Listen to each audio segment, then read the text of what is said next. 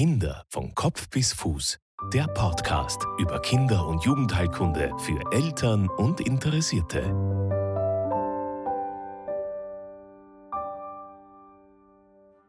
Hallo und herzlich willkommen zur nächsten Folge des Podcasts Kinder von Kopf bis Fuß. Mein Name ist Marlies Haslinger und ich bin Kinderärztin. Als Mutter von zwei Kindern kann ich die Sorgen und Ängste, die man als Eltern durchlebt, sehr gut verstehen. Beim Besuch beim Kinderarzt bleibt oft nicht ausreichend Zeit, um alle Details zu besprechen. Im Internet zu recherchieren führt meist zu noch mehr Verunsicherung. Dieser Podcast bietet eine gute Möglichkeit, um viele Fragestellungen im Bereich der Kinder- und Jugendheilkunde, der Kindergesundheit und des Elternseins in Ruhe zu Hause nachzuhören. Nun zur nächsten Folge.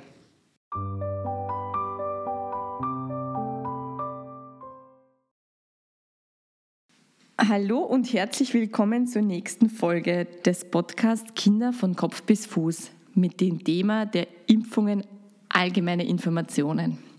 Die Folge findet in freundlicher Zusammenarbeit mit GSK Klaxus Missklein statt. Zu Beginn möchte ich einfach allgemeine Informationen geben zur Impfung, äh, einen Überblick über die Geschichte der Impfungen, was war quasi die erste, was waren die ersten Impfungen, wie, wie, wie ist dazu gekommen. Dann würde ich gerne noch eingehen, was gibt es für unterschiedliche Impfungen, Nebenwirkungen der Impfungen und ähm, ja, ich glaube, das war's schon. Diese Folge möchte ich gleich von äh, äh, vorweg äh, sagen, dass mich diese Folge natürlich fordert, weil es ist einfach schon ein sehr umfassender Überblick über Impfungen allgemein. Es kann natürlich sein, dass das eine oder andere Thema vielleicht für dich auch unbeantwortet bleibt. Ich werde aber versuchen, mein Bestes zu geben. Es gibt also quasi eine UN-Konvention vom 20. November 1989, äh, die beschreibt, dass Kinder das Recht auf beste Gesundheitsversorgung haben. Und dazu gehört auch der Schutz vor Erkrankungen, die durch eine Impfung vermeidbar sind. Eltern sind angehalten dazu, Schutzimpfungen zeitgerecht bei ihren Kindern vornehmen zu lassen. Schutzimpfungen generell bzw. Impfungen sind eine sehr Impfungen sind eine effektive Maßnahme zur Prävention von Infektionskrankheiten und auch zur Prävention von deren möglichen Folgekrankheiten. Man muss sagen, die Impfungen gelten zur größten Errungenschaft der modernen Medizin. Wir Ärzte sind täglich mit der Durchführung von Impfung, der Information, Impfaufklärung täglich konfrontiert und das erfordert quasi beste Kenntnisse über die korrekte Impftechnik sowie ähm, die Indikation zur Impfung, wann kann eine Impfung nicht durchgeführt werden, beziehungsweise auch das Wissen über Nebenwirkungen. Die Geschichte der Impfungen, also was, was war jetzt so quasi die erste Impfung? Das war in einer Zeit, nämlich 1796. Ja, da wusste man eigentlich nicht, was diese Erkrankungen hervorruft. Keiner hat gewusst, dass es Viren gibt, Bakterien. Aber ganz, ganz spannend, ein englischer Landarzt, der also namens Edward Jenner, das war ein Schüler von einem sehr äh, experimentierfreudigen Chirurgen, hat eigentlich äh, den ersten, also hat mit langen Versuchen gesehen, dass es einen kausalen Zusammenhang gibt äh, zwischen, zwischen den da geht es um, also quasi ist um Bocken gegangen, ja. Äh, die waren ja eine wirklich eine sehr, sehr häufige Erkrankung weltweit, ja. Und da hat es viele Versuche gegen, gegeben, auch im asiatischen Raum, dass man diesen Bläscheninhalt den Menschen irgendwie einflößt und dem davor schützt. Jedenfalls dieser Jenner hat herausgefunden, beziehungsweise hat ein Experiment durchgeführt, ein sehr, natürlich jetzt aus unserer Sicht heute betrachtet, ein sehr wagemutiges und eigentlich äh, äh, Experiment. Er hat einen Knaben von nicht sein eigenes Kind, sondern das Kind von einer Magd, hat er mit dem Sekret der Busteln von Kuhbocken, ja, man, man, hat gewusst damals schon, dass die Frauen, die sich mit Kuhbocken infizierten, also quasi diese, diese Landarbeiterinnen, Mägde, die sich ähm, ähm, an Kuhbocken infizieren, geschützt sind, äh, beziehungsweise äh, nicht erkranken an, an den Bocken. Ja, und da hat er quasi einen achtjährigen Knaben von dieser Magd mit dem Bocken, äh, Bustelsekret der Kuhbocken infiziert, quasi geimpft und hat dann in der Folge, also sechs Wochen später, den Knaben mit dem Bockensekret äh, infiziert Und glücklicherweise ist dieses Experiment geglückt und der Knabe ist wirklich nicht am Bocken erkrankt. Das war quasi dieses bahnbrechende Ereignis der ersten Impfung, ja, was ähm, dann in der Folge natürlich sehr rasch in Europa dann ähm, in Europa sich durchgesetzt hat. Die, Im Verlauf hat man dann äh, die Menschenlymphe genommen von, von diesen Kuhbocken infizierten Menschen und hat das äh, weiter verimpft der Name Vakzination, also wir sagen ja zu also englischen Vacation, Vaccination bzw. Vakzination, kommt natürlich dann von Kuh, Wacker ist die Kuh und das ist quasi die, die, eigentlich die Geburtsstunde der Impfung gewesen. Mit dieser Impfung, natürlich muss man das ähm, jetzt Jahre später auch äh, äh diese berechtigte Kritik an diesem Experiment sehen. Allerdings war es halt ein bahnbrechendes Ereignis.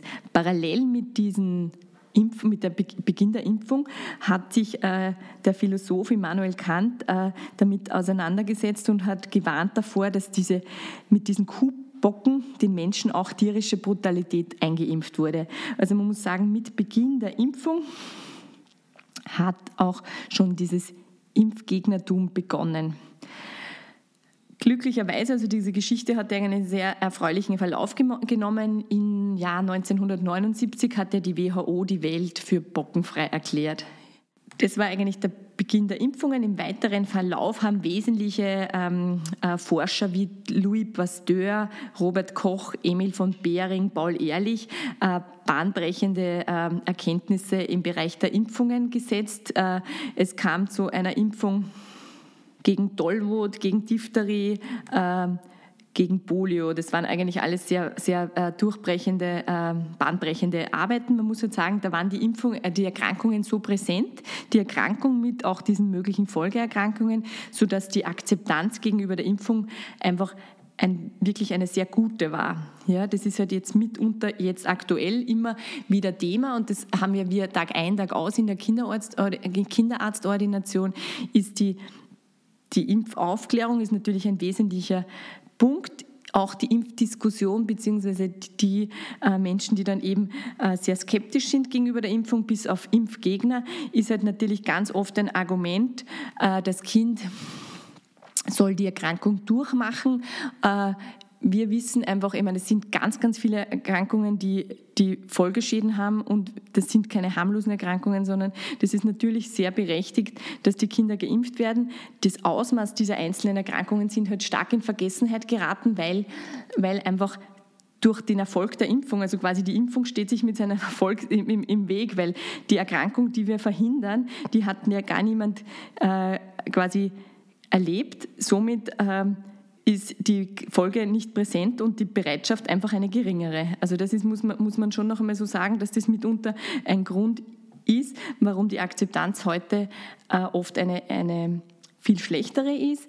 Natürlich ist auch so, dass du mit deinem Kind kommst, das Kind ist gesund und durch diese Impfung, wo, wo ja das, das Kind dann so wie eine Art Infektion durchmacht, ja, ähm, oft mit Nebenwirkungen, das sind aber oft sehr erwartbare Nebenwirkungen, auf die ich später noch einmal eingehen möchte, äh, erlebt.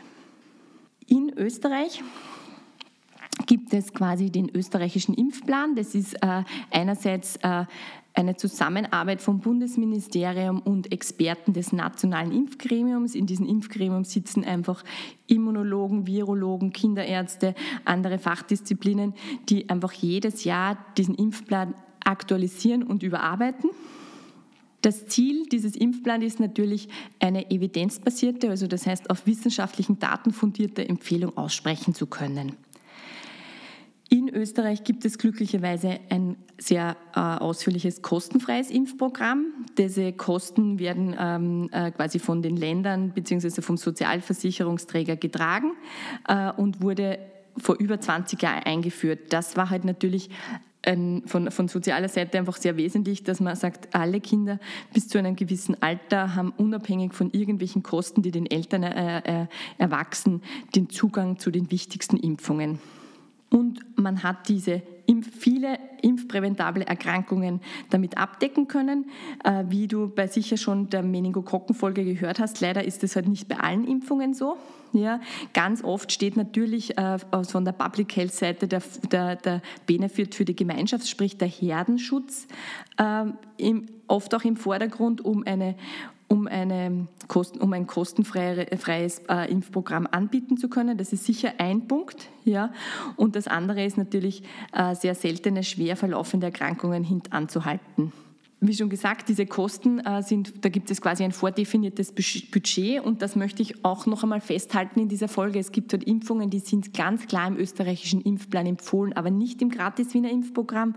Mit dem werde ich auch immer wieder konfrontiert. Das heißt jetzt nicht, dass die Impfung schlechter ist oder einfach nicht, äh, nicht empfohlen ist ja, oder einfach nicht durchgeführt werden soll. Es ist nur einfach so, dass nicht alle, also die Mittel nicht für alles ausreichen, das ist das eine. Und das andere ist, wenn es um den oft individuellen Impfschutz geht, und so ist zum Beispiel bei der Meningokokkenimpfung, es ist wirklich nur der, der geimpft ist, geschützt, ja, kann das sein, dass das noch ein paar Jahre dauert, bis das aufgenommen wird im kostenfreien Impfprogramm.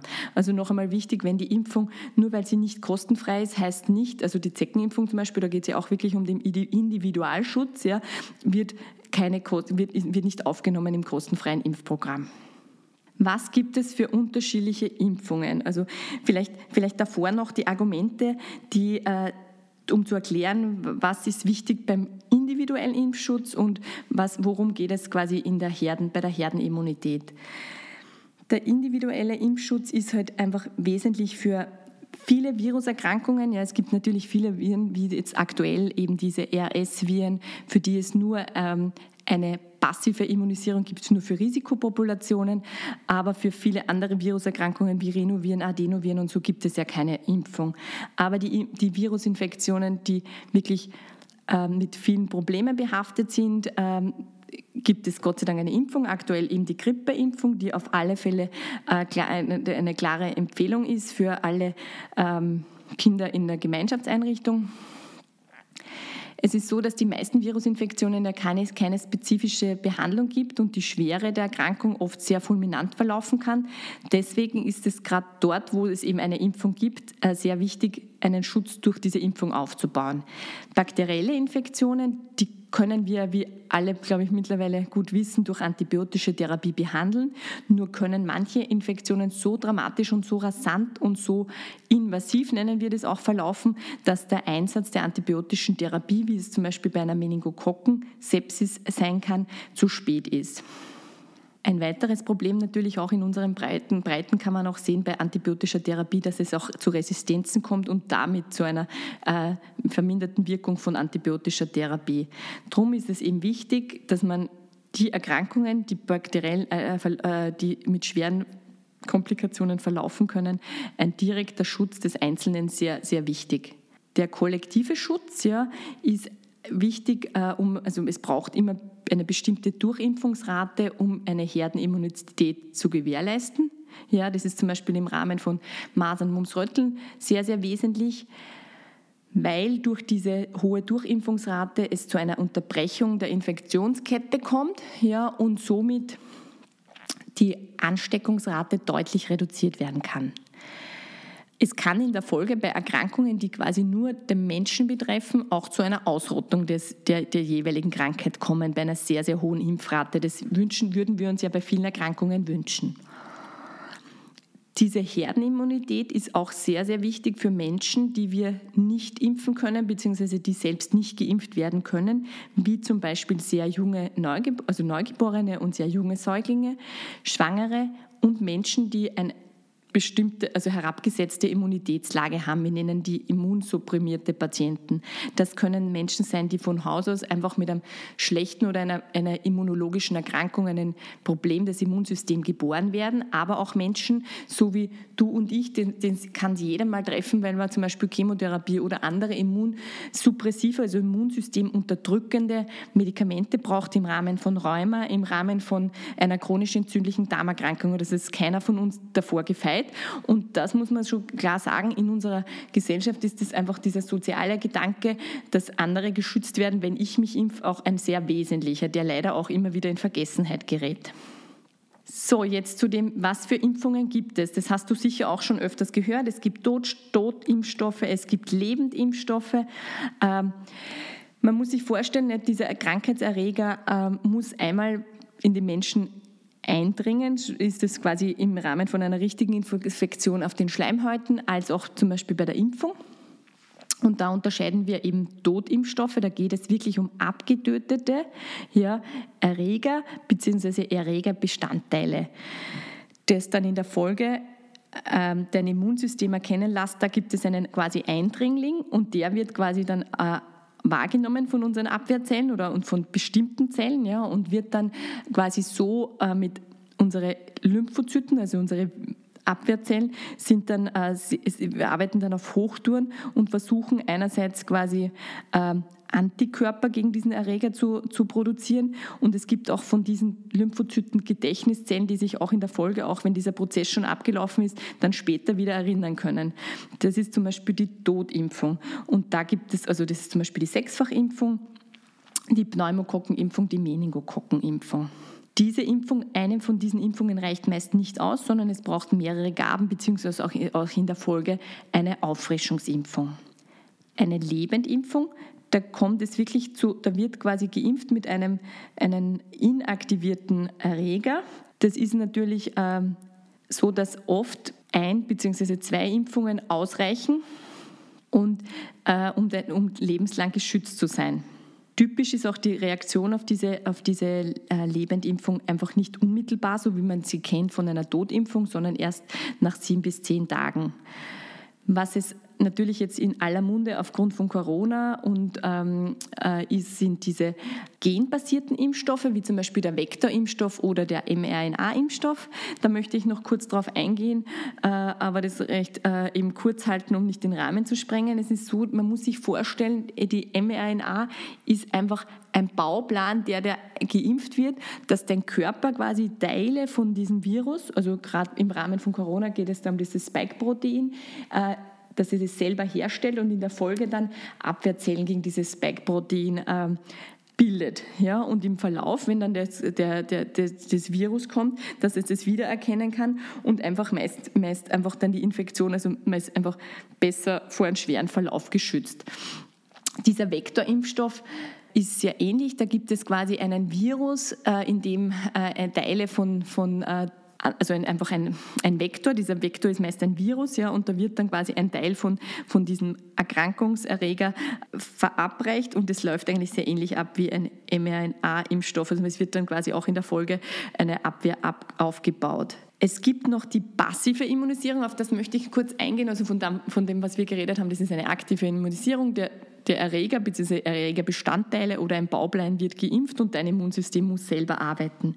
Es gibt natürlich den, das, das Möglichkeit, diese Antikörper den Menschen zu spritzen. Ja, das ist oft notwendig, wenn zum Beispiel Schwangere eine, einer, einer Gefahr ausgesetzt sind oder zum Beispiel nach, einer, nach einem Tierbiss mit Tollwut. Äh, das ist was, da werden die Antikörper Körper ge, gespritzt und das äh, kann einen Schutz darstellen. Allerdings kann sich das natürlich, wird, wird, werden sich diese Antikörper im Verlauf wieder abbauen. Genau, was ich noch darauf eingehen will, wie lange dauert es so mal grob, bis eine Impfung wirkt?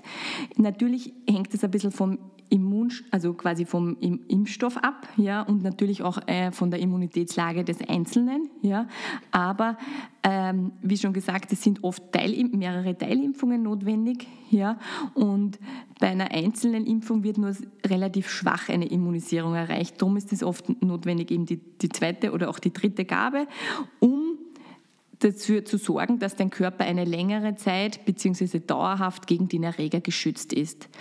Wie schon gesagt, manche Impfungen schützen lebenslang, wie zum Beispiel zweimalig gegen Masern, Mumps, Röteln zu impfen. Und was noch aktuell ein Thema ist, ja, dass die Grippeimpfung immer äh, jedes Jahr angepasst wird. Darum ist es ja natürlich notwendig, weil sich der Erreger ja jedes Jahr ein bisschen ändert, dass man quasi jährlich seine Grippeimpfung erhält. Ich möchte noch darauf eingehen, was sind diese Zusatzstoffe bzw. Adjuvans bei, bei, bei Impfstoffen. Ja, das, was immer wieder Thema ist äh, bei Diskussionen auch in der Ordination. Was ist da im Impfstoff noch drinnen? Was ist so das bekannt, der bekannteste äh, Adjuvans ist natürlich das Aluminiumhydrochlorid. Ja, es ist so, dass ähm, die Adjuvantien ja, äh, quasi sind Helfer des Impfstoffes ja, und die können quasi die Stärke als auch die Qualität der Immunantwort einfach deutlich verbessern. Sie kurbeln das Immunsystem des Geimpften an, um einfach eine optimale Reaktion auf die Immunisierung erzeugen. Ja, es ist so, dass nicht alle Impfstoffe das benötigen. Wird, wird ähm, mit einfach einen Totimpfstoff geimpft. So ist das ganz, ganz oft notwendig. Ich möchte nur noch einmal sagen, das Aluminiumhydroxid genau, ähm, ist das am häufigsten eingesetzte und das ist immer wieder Thema. Das ist was, was wird, Aluminiumverbindungen werden in Impfstoffen schon eigentlich über mehr als 100 Jahre eingesetzt. Ja? Und für diese Aluminiumsalze, die sind schon sehr bekannt und die gibt es viele Erfahrungswerte. Ähm, in das ist zum Beispiel auch mit der Grund, warum es Sinn macht, diese Sechsfachimpfung äh, bei deinem Säugling zu machen, weil einfach dann nur quasi eine Dosis gegeben werden muss mit ähm, Aluminiumhydroxid äh, im Vergleich zu, wenn es sechs einzelne Stiche wären. Diese einzelnen Gaben in den Impfstoffen sind sehr, sehr niedrig, also das ist nur 0,3 bis 0,8 pro Dosis. Ja, was man sagen muss, ist, Aluminium kommt überall äh, in der Nahrung und auch im Trinkwasser vor. Also die Hauptquelle ist, wenn man jetzt einmal quasi im Google, das sage ich auch immer, wenn Sie googeln, wie viel Aluminium in einer Gurke sind, dann merkt man, dass das mehr ist als in einem Impfstoff. Ja, äh, das kann man sich natürlich auch ähm, auch nochmal detailliert einlesen. Ja, es ist so, dass der Großteil des aufgenommenen Aluminiums auch wieder aus dem Körper ausgeschieden wird und nur so ganz, ganz wenig abgespeichert wird. Es gibt neuere Generationen von Wirkstoffverstärkern, ja, die äh, einerseits also quasi ähm, wie bakterielle Bestandteile, ja, ähm, die oft dann auch im Rahmen, also gemeinsam mit Aluminiumsalzen durchgeführt werden oder auch zum Beispiel andere DLR-Agonisten und das, das würde jetzt einfach zu weit führen, genau. Aber es ist einfach sehr, sehr spannend und da tut sich einfach total viel auch auf der äh, Seite der Impfstoffentwicklung. Wichtig ist noch, ähm, Impfungen ja, sind natürlich, ja, so wie jedes Medikament hat, hat es auch Nebenwirkungen. Es ist jetzt auch so, wenn ich konfrontiert bin mit den Impfungen, natürlich, ich erzähle immer die häufigsten Nebenwirkungen, auch diese Nebenwirkungen, die ähm, die wir auf alle Fälle auch nicht, also es gibt auch ganz seltene gefährlichere Nebenwirkungen, aber insgesamt muss man sagen, jedes Medikament, das man einnimmt, und da gehören auch Impfungen dazu, kann äh, Nebenwirkungen haben. Beim, wenn ein Impfstoff zugelassen wird, dann ist ja das oft ein Verfahren, das über zehn Jahre sich zieht und wirklich in Phasen läuft, in Phase 1, 2 und 3 und unterschiedliche Phasen unterteilt ist. Und da wird einfach mal geschaut, wie wird der Impfstoff vertragen und da hat er, also bis er quasi beim Menschen dann eingesetzt wird, äh, sind da schon sehr, sehr viele Phasen durchlaufen. Nichtsdestotrotz, auch wenn der Impfstoff dann zugelassen ist, gibt es ja oft nicht so einen langen Erfahrungswert. Und es gibt auch Nebenwirkungen und Komplikationen, die im Verlauf natürlich äh, erfasst werden müssen, verstanden werden müssen, bewertet werden müssen und das muss auch gemeldet werden. Es ist auch so, wenn irgendwie unerwartbare Sachen passieren, werden die definitiv nicht irgendwie unter den Tisch gekehrt, sondern da gibt es quasi äh, weitere Erhebungen, ja, wo man einfach quasi dann ähm, die Arzneimittelsicherheit feststellt und da gibt es quasi neben der Zulassung fortwährende äh, Kontrollen bzw. fortwährende Instanzen, die fortwährende Sicherheit einfach gewährleisten. Es werden quasi diese, diese Nebenwirkungen in ein System erfasst, ja, und dann wird einfach geschaut, ob das eine Kausalität bzw. diese Häufigkeit von Impfkomplikationen ermittelt werden, bzw. ob das Risiko einfach höher ist als wie für die Population ohne dieser Impfung. Wie schon gesagt, Impfungen sind eben super sicher. Trotzdem muss man festhalten, dass eben dieses Nullrisiko eben nicht geben gibt, ja, und man schon sagen muss, jeder Eingriff, jeder medizinische Eingriff, und das ist so, dass quasi auch wenn, wenn ähm, ein klassisch eine Angina vorliegt, eine klassische Streptokokkeninfektion, einfach äh, auch das Penicillin Nebenwirkungen haben kann, aber es gibt halt da quasi keine andere Möglichkeit. Natürlich ist die Akzeptanz gegen das Penicillin einfach eine höhere, wenn man sieht, okay, dem Kind geht schlecht, es hat eine Angina und es braucht eine Behandlung. Bei der Impfung ist einfach so, dass diese Erkrankung so weit in unsere Vergessenheit geraten ist, dass wir immer wissen müssen, wir können diesen, diese 100, also die, diese Erkrankung, die es hintanhält, ja, die äh, kann man nicht so, so, messen. Man sieht halt einfach unglaublich, also wenn man sich die Daten anschaut, zum Beispiel von Masern, ja, hätte man quasi diese, würde es diese Masernimpfung nicht geben oder zum Beispiel auch Polio, dann würde sicher einer, der mir da jetzt zuhört, äh, vermutlich nicht leben, weil irgendwie die Eltern im Verlauf,